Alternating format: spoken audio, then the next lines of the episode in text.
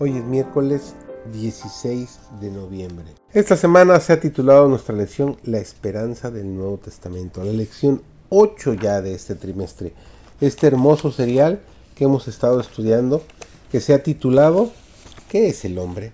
La vida eterna, la muerte y la esperanza futura. Servidor David González, nuestro título de hoy es Al sonido de la trompeta. Cuando Jesús estaba a punto de dejar a sus discípulos, no les dijo que irían pronto a reunírsele. Voy a prepararos el lugar, les dijo. Y si yo fuere y os preparara el lugar, vendré otra vez y os recibiré conmigo. Nos dice Juan 14, versículos 2 y versículo 3. Y San Pablo nos dice además que el mismo Señor, con aclamación, con voz de arcángel y con trompeta de Dios, descenderá del cielo y los muertos en Cristo resucitarán primero.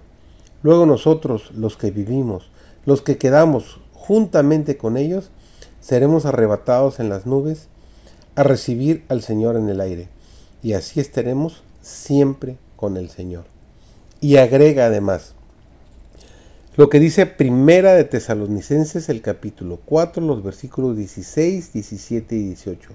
Por tanto, consolaos los unos a los otros en estas palabras. San Pablo recuerda a sus hermanos la futura venida del Señor, cuando las losas de las tumbas serán rotas y los muertos en Cristo resucitarán para la vida eterna. Para el creyente, Cristo es la resurrección y la vida. En nuestro Salvador, la vida que se había perdido por el pecado es restaurada porque Él tiene vida en sí mismo, para vivificar a quienes Él quiera. Está investido con el derecho de dar la inmortalidad. La vida que Él depuso en la humanidad la vuelve a tomar y la da a la humanidad. Cuando Cristo venga para reunir consigo a los que han sido fieles, resonará la última trompeta y toda la tierra la oirá desde las cumbres de las más altas montañas hasta las más bajas depresiones de las minas más profundas. Los muertos justos oirán el sonido de la última trompeta y saldrán de sus tumbas para ser revestidos de inmortalidad y para encontrarse con su Señor.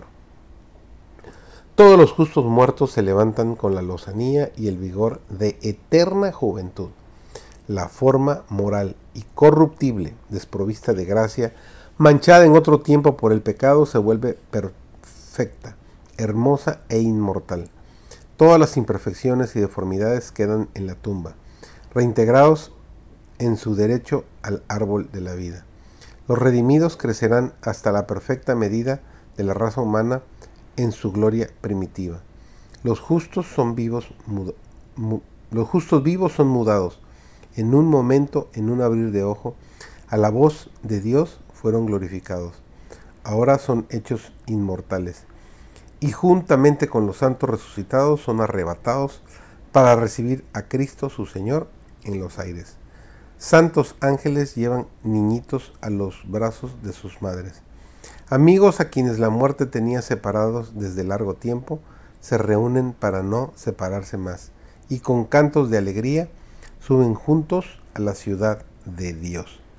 En su segunda venida, todos los preciosos muertos, desde el justo Abel hasta el último santo que muera, serán despertados a la vida gloriosa e inmortal.